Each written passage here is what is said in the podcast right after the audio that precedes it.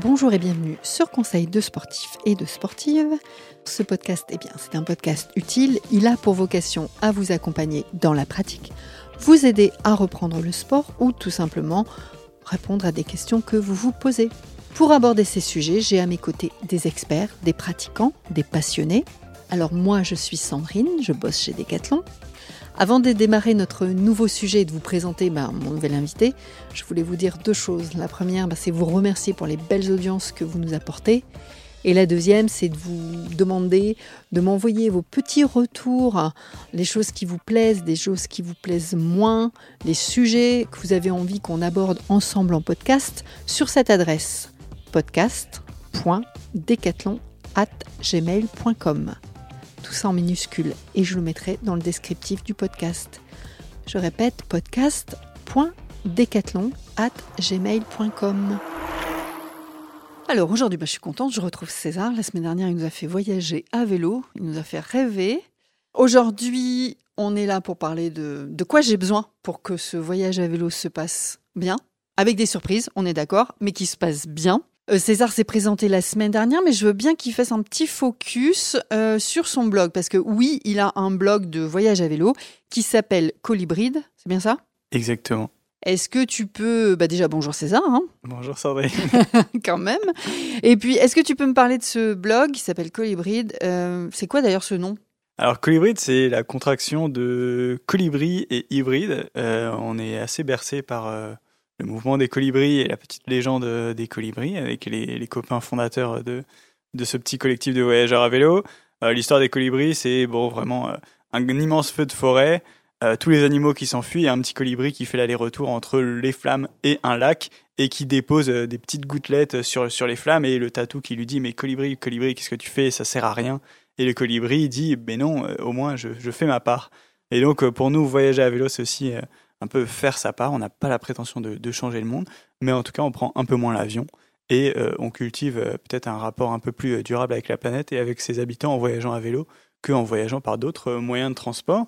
Et le deuxième mot, c'est hybride. à la base de la base, on était deux amis cofondateurs et vraiment des profils super différents animés par bah, des envies différentes et des compétences très différentes. Moi, j'aime beaucoup écrire et Martin aime beaucoup filmer.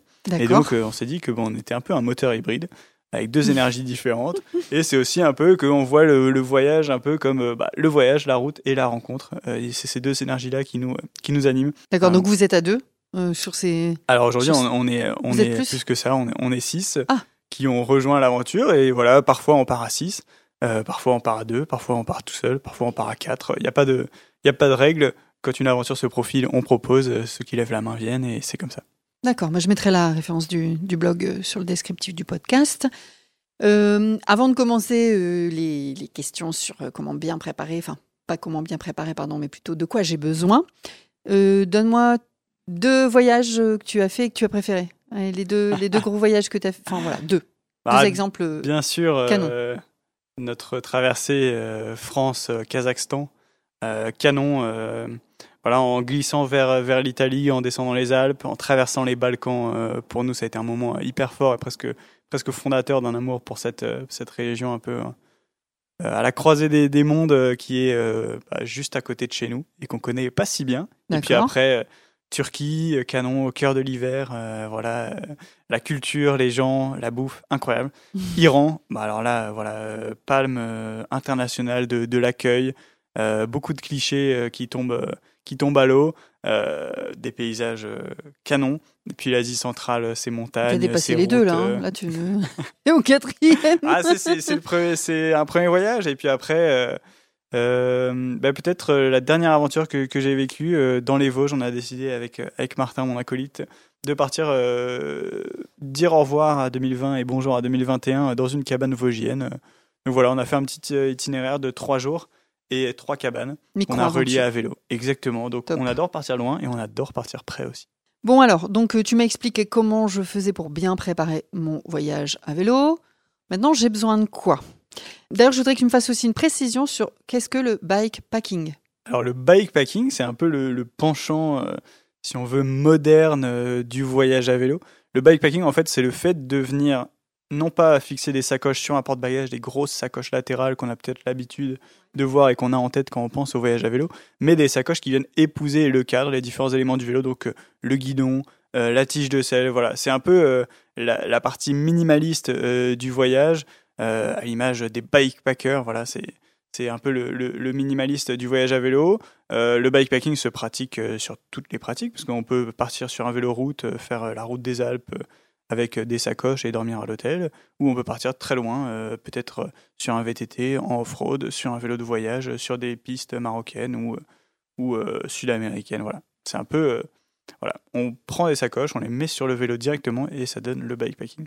Alors, donc j'ai besoin d'un vélo, on est bien d'accord. Est-ce que il faut que j'investisse sur un vélo quand même, un vrai vélo voyage, comme on pourrait l'entendre, ou est-ce que je peux détourner un vélo qui vaut la peine quand même, hein, mais en le customisant, en l'équipant, je sais pas, euh, qu'est-ce que qu'est-ce que je fais Alors, à ton avis? Pour euh, un premier voyage et une aventure euh, locale, la meilleure des choses, c'est peut-être de partir avec son vélo, en l'adaptant bien sûr et en veillant à ce qu'il soit fiable. Mais on peut faire une première aventure peut-être un peu plus courte avec le vélo qu'on a dans le garage. Par contre, si on veut voilà, continuer, si on aime le voyage à vélo, si on veut partir plus loin, si on veut partir plus souvent, c'est effectivement une très très bonne idée d'aller se spécialiser, d'aller acheter un vélo qui est vraiment conçu pour le, voyage, et qui sera fait pour durer, pour porter du poids et pour vous emmener bah, au bout de votre région ou euh, au bout du monde. D'accord. Parce que du coup, c'est quoi finalement les, les, particularités euh, de ce vélo voyage par rapport à un vélo euh, traditionnel? C'est le cadre Attendez, je vais en sortir une bonne, là, le cintre. Hein, parce que tu as vu, je suis calé, hein, le cintre, c'est le guidon en fait. Alors, un vélo de voyage, en général, c'est un vélo, avant toute chose, robuste. C'est un vélo qui doit pouvoir parcourir des milliers de kilomètres euh, sans problème. Donc, en général, c'est un vélo qui est rigide, donc sans suspension, euh, parce que bah, voilà, c'est plus fiable. C'est un vélo qui a une grande capacité de chargement, donc euh, ça dépend des fois. Parfois un porte-bagages arrière, parfois un porte-bagages avant et arrière. C'est un vélo euh, qui a des composants aussi à l'image de, son cadre euh, qui sont fiables. En tout cas, euh, il y a différents types de vélos de voyage, mais le critère numéro un, c'est vraiment la robustesse. Il faut qu'on puisse traverser le monde et les âges sur son vélo. Donc, tu as parlé de sacoche, puisqu'on a dit bikepacking. Donc, je fais quoi? Je, m'achète plutôt une multitude de sacoches. Je prends aussi des sacs à dos. Alors le sac à dos, c'est vraiment la mauvaise idée à ne ah. surtout pas euh, cultiver. euh, ne partons pas, c'est tentant parce qu'on a tous un sac à dos euh, dans notre dans notre maison et donc peut-être que parfois on a envie de le prendre pour partir en vélo. Non, ça va surtout occasionner des douleurs, ça va être hyper inconfortable et pas très pratique sur le vélo. Donc même pour une première aventure pas loin, on achète des sacoches super basiques au décapement du coin et euh, on les met sur son porte-bagages et c'est parti. Alors il y a plein de configurations euh, différentes, mais euh, pour partir la première fois, eh ben, on peut acheter deux sacoches latérales, acheter un porte-bagages et fixer ça sur notre vélo et ça marche très très bien. Et ensuite, si on veut partir plus longtemps ou plus loin, bah, peut-être qu'on achètera un porte-bagages avant, des sacoches peut-être plus durable. Si on veut partir plus léger, bah, peut-être qu'on passera directement sur la tendance bikepacking. Mais en tout cas, deux sacoches, un porte-bagages. Euh, il y a des milliers de kilomètres qui vous attendent et beaucoup de rêves à cultiver avec ça. J'ai besoin de m'habiller pour partir en voyage à vélo. Donc, bien sûr, entre, partir euh, en micro-aventure et partir euh, faire des gros voyages comme tu as pu le faire, il y a quand même une nuance, j'imagine bien.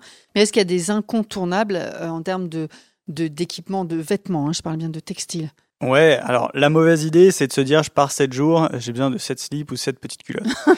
Ça, c'est pas très viable en voyage à vélo et surtout, même si euh, c'est. On met pas de slip et de culottes de toute façon avec son. Ah, si, en général. Ah euh, même si ça peut être séduisant, euh, c'est surtout que ça sert à rien parce que bah, il y a des affaires qui vont dormir dans vos sacoches, alors que si vous en avez deux ou trois, et eh ben vous installez un roulement, vous lavez quand vous portez l'autre et ça marche très bien comme ça. Donc en général, en voyage à vélo, peu de vêtements, peu de vêtements euh, surtout pas. Euh, voilà, ça prend de la place et ça sert plutôt à rien. En voyage à vélo, en général, on se rapproche euh, plutôt du textile de randonnée, ah, qui permet voilà d'être quand même dans quelque chose de, de moins segmentant, qui un peu plus passe partout, qui permet fait, en voyage à vélo, on voilà, on fait pas que du vélo, donc on n'a pas forcément besoin du. Tu veux dire que je dois pas ouais, euh, forcément acheter euh, la, la, enfin, la, la- comme la combi de triathlète là, ou enfin en tout cas le cuissard, etc.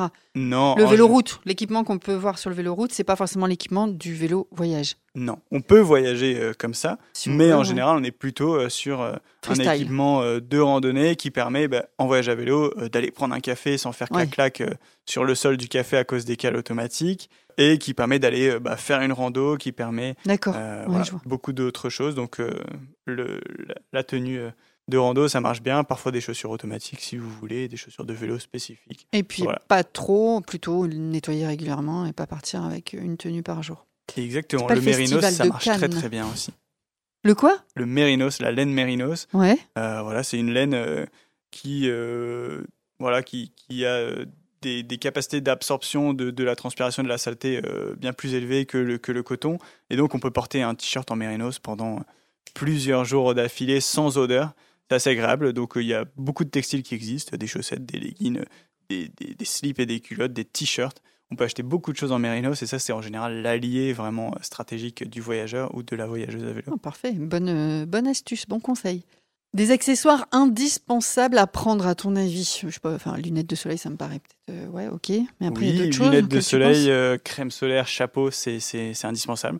Alors là, c'est c'est très personnel. hein, Chacun prend un peu ce qu'il ce qu'il aime et euh, ce qui lui procure de, de la joie. Euh, moi, j'adore prendre des sandales. Ça paraît un peu absurde, mais le soir, j'adore enlever mes chaussures et euh, avoir les, les pieds, les pieds à l'air. C'est hyper agréable. Il y a des sandales assez minimalistes qui existent, qui prennent pas trop de place ni de poids dans les sacoches.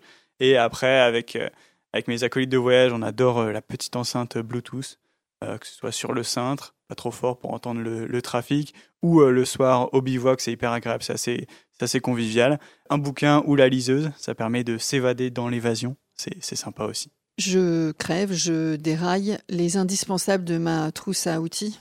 Alors les indispensables, incontournables euh, qu'on ne peut pas éviter, c'est euh, la chambre à air, la pompe, euh, le petit matériel, les démonte-pneus, les rustines, etc. Sauf si je fais confiance aux gens que je croise. Tu m'as dit aussi que je pouvais si faire on fait confiance à sa bonne étoile, mais, euh, Mais je partirais quand même pas sans ça, parce que euh, tous les pneus ne font pas la même taille, donc peut-être que air, le voisin aura pas forcément la bonne chambre à air. Donc ça, c'est vraiment l'indispensable. On rajoute à ça un multitool, un outil avec euh, plusieurs clés, plusieurs tournevis, etc., qui, qui marche sur tous les équipements du vélo. Et Ouais. après, euh, selon euh, son niveau de mécanique, on peut ajouter bah, le nécessaire pour réparer les freins, les pièces détachées, euh, un petit rayon, de la graisse, ça c'est sûr qu'il en faut pour la chaîne, euh, un petit chiffon, euh, les éléments pour la chaîne, des maillons rapides, une pince pour les démonter. Voilà, un dérive chaîne. Il y a, beaucoup d'outils qu'on peut, euh, peut prendre, mais en tout cas, le minimum, c'est un chiffon, du lubrifiant pour la chaîne, et puis le nécessaire pour réparer une crevaison et un multitool. D'accord. On a dit ok, on voyage. C'est pas pour ça que je me néglige, hein, même si on a parlé de culottes et de slip à laver. On prend une trousse de toilette du coup. Là, il y a quoi euh, À la limite, euh, un pain de savon, c'est bien, non? C'est très personnel la trousse de toilette, bien sûr, mais euh, du savon, une serviette euh, microfibre, Ah oui, ça euh, prend du pas de place. ça. Ouais, ça c'est Ouais. très pratique, ça sèche hyper vite aussi. C'est pas forcément le plus agréable sur le corps, mais ça sèche très vite et ça a un faible encombrement, donc c'est Ouais. canon. Euh, dentifrice, brosse à dents, une pince à tique. Euh, en Europe, c'est Ah, hyper, pince à tique. Ah bah c'est bien, hyper vois. important. Ah ouais. Euh, c'est important aussi de euh, le soir quand. mais ouais, mais la pince à tique, c'est la pince à épiler? Non, surtout pas. Ah bon? Alors pas du tout, il faut euh, ne pas retirer les tiques euh, avec une Comme ça. pince à épiler parce qu'on risque de laisser la tête à Ah, l'intérieur du corps et donc c'est ça qui peut procurer Ça des t'est maladies. déjà arrivé? Jamais arrivé parce que j'ai toujours avec moi une pince à tiques. Et alors, c'est quoi cette pince à tique Tu la trouves où? En une pharmacie? pince, ouais, ça se trouve en, en pharmacie, c'est c'est très répandu. C'est une pince un peu à sabot. Et il faut regarder un petit tuto sur YouTube pour savoir comment enlever une, une tique pour pas se, se louper, parce qu'effectivement, il faut surtout pas laisser la tête à l'intérieur. Et les tiques aujourd'hui sont présentes un peu partout en Europe. Je vais peut-être pas aller au resto euh, tous les midis et tous les soirs. Si j'ai envie de, effectivement, de quand même pouvoir euh, faire un petit plat sympathique, il y a des accessoires pour euh, cuisiner qui sont pratiques à emmener et faciles à utiliser. Ouais, carrément, faut surtout pas se, se priver des restos. hein. C'est pas mal d'aller au resto Quand en ils sont ouverts. hein.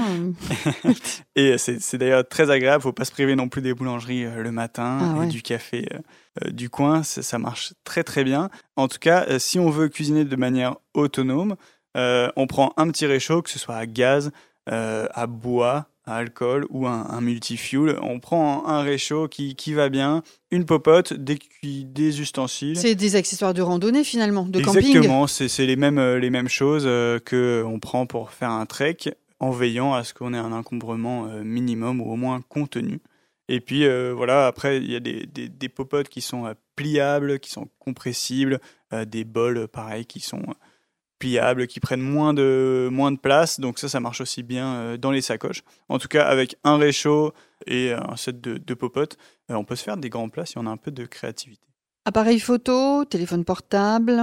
Il y a d'autres. euh, Ça, D'autres accessoires ça comme ça? dépend de, de, de chacun. Ouais, Euh, Il y en a qui, philosophie de vie. ouais. exactement, qui ne partent qu'avec une, une carte. Euh, appareil photo, bah, bien sûr. Téléphone portable, évidemment. Mmh, ouais. C'est quand même toujours super sympa de- d'a- d'avoir des, des souvenirs. Donc, euh, ne culpabilisons pas non plus de sortir euh, Ouais. l'appareil ou d'en prendre un. Après, euh, le GPS, selon le voyage qu'on a envie de faire, le GPS vélo, ça peut euh, bien marcher. La powerbank, ça permet d'avoir un peu plus d'autonomie si on s'arrête pas à l'hôtel tous les soirs. On n'hésite pas à Ah oui, demander ouais. au café si on peut brancher son chargeur. Ça marche aussi en général, il, ne, il ne refuse pas. Et Il y a des chargeurs aussi solaires? Oui, il y a des chargeurs solaires. Il y a aussi des technologies qui permettent d'être autonome en énergie. Donc il y a le chargeur solaire qui en est une. Et il y a surtout en vélo qui marche très bien euh, le moyeu dynamo. Donc le moyeu, c'est la, pièce centrale au milieu de la roue. Et euh, certains permettent, avec le mouvement de la roue, de créer de l'électricité. On peut relier ça à des lumières et aussi à un petit chargeur USB euh, qu'on va avoir en général sur la, la potence. Et donc là, on peut recharger son matériel en pédalant. Avant qu'on termine cet épisode, est-ce que tu peux me donner deux, trois arguments ou une phrase magique qui va me donner envie de partir dès demain? J'ai jamais rencontré quelqu'un qui avait regretté un voyage à vélo ou qui s'était. D'ailleurs, j'ai jamais rencontré quelqu'un qui n'a fait qu'un seul voyage à vélo. Euh, c'est euh, super accessible. Euh, ne nous mettons pas de, barrières. Le matériel nécessaire est pas immense. Donc euh, allons-y, explorons euh, nos jardins, explorons nos régions. C'est ici que, que ça commence. On peut aller bivouaquer euh, le jeudi soir et revenir le vendredi matin au bureau. Mm. C'est aussi ça l'aventure. On peut partir trois semaines en France. On n'est pas obligé de partir au bout du monde pour vivre l'aventure. Donc allons-y. Clairement, c'est pour tout le monde. C'est assez ac- accessible. Et si vous avez peut-être un petit peu peur de, de vous lancer, cherchez des blogs ou demandez. Il y a forcément quelqu'un autour de vous qui, qui, qui soit a envie de vous accompagner, soit a déjà fait un voyage à vélo Pas- et peut partager son expérience, quoi. Exactement. Merci César, merci pour tous tes conseils, toutes tes astuces. J'espère que cette conversation, elle vous donnera envie de voyager à vélo. En attendant de recevoir vos messages, eh bien n'hésitez pas à partager ce podcast à vos amis, votre famille et sur vos réseaux. Mettez-nous des étoiles et un avis sympathique sur Apple Podcast et surtout abonnez-vous à la chaîne pour recevoir les nouveaux épisodes. La semaine prochaine, on retrouve Marion et avec Marion, on va parler de quoi? Eh bien, on va parler de la pratique du vélo en ville, le vélo taf. Vous connaissez les vélotaffeurs, les vélotaffeuses? Ou alors, comment démystifier la pratique du vélo en ville? Je vous souhaite une bonne écoute, à bientôt